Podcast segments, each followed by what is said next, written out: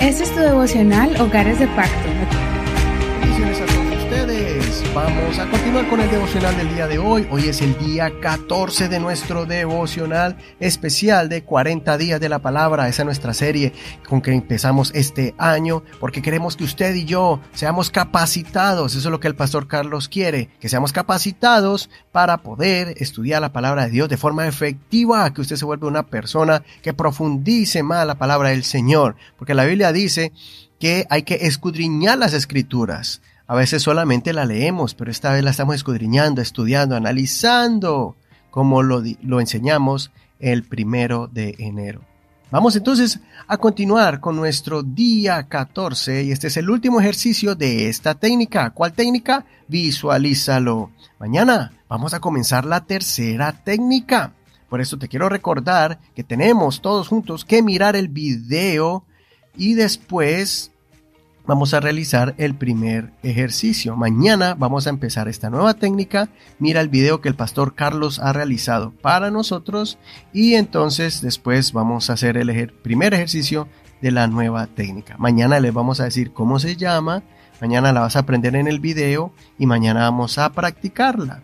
Así que por el momento vamos a terminar con nuestro último ejercicio de nuestra segunda técnica llamada visualízalo. Y hoy vamos a visualizar el momento cuando el Señor Jesús sana a un hombre sordo y mudo. Marcos capítulo 7, verso 31 al 37.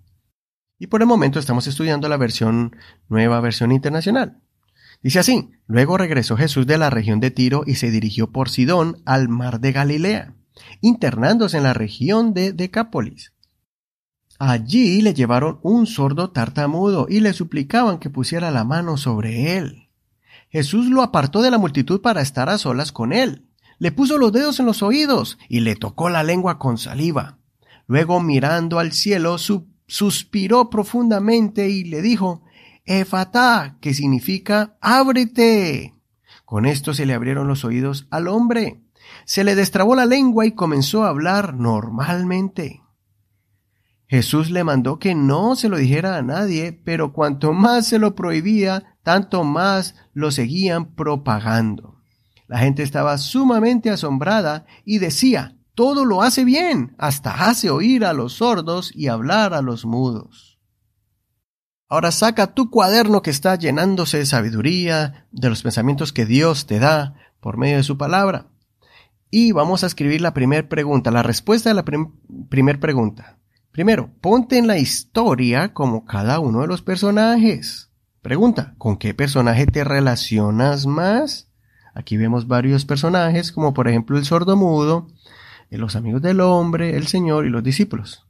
¿Con qué personaje te relacionas más? Escribe tu respuesta, ponle pausa a este audio y continuaremos cuando termines. Siguiente pregunta. Vamos a ponernos en el lugar del hombre sordo mudo. Ponte en el lugar de esta persona que tenía este problema físico. ¿Cómo se sentía? ¿Qué sintió cuando Señor lo sanó? ¿Cuál era su vida antes y la vida después de haber sido sano? Escribe tus pensamientos. Pon pausa a este audio para que puedas escribir y después seguimos con la siguiente pregunta. Y ahora vamos a ponernos en el lugar de uno de los amigos del hombre. Note que aquí dice que le llevaron al Señor un sordo tartamudo y ellos le suplicaban que pusiera la mano sobre él, porque obviamente este hombre que estaba sordo no podía escuchar al Señor y era tartamudo, no podía hablar. Entonces ellos le suplicaron, ellos intercedieron por él al Señor. Ponte en el lugar de ellos y de qué manera, por ejemplo, hubieras hablado con el Señor, cuál habría sido su súplica, cuál habría sido la fe tuya para que ese amigo hubiera sido sano. Pon pausa, escribe y después continuamos con la última parte.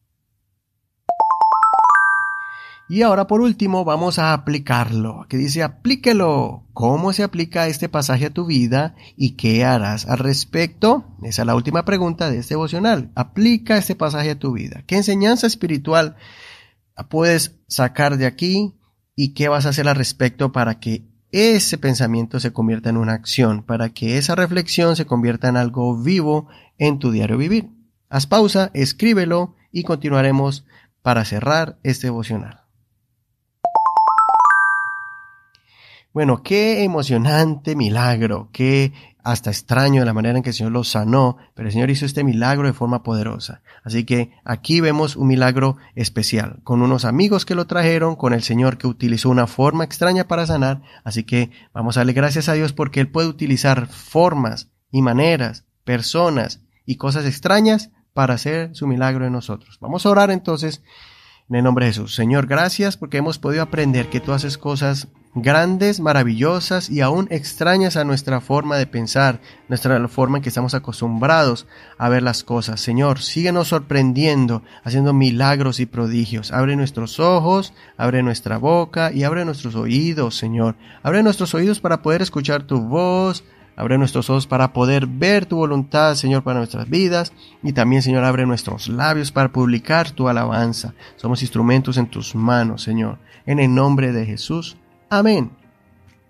Bueno, puedes utilizar este modelo de oración, pero si quieres tomar más tiempo para orar, simplemente termina este audio y sigue estando en la presencia del Señor, o si ya estás preparado para iniciar tus labores cotidianas, que el Señor te bendiga en este hermoso día, ya que has analizado y has absorbido la palabra del Señor. Tal vez estás estudiando este devocional en la tarde o en la noche.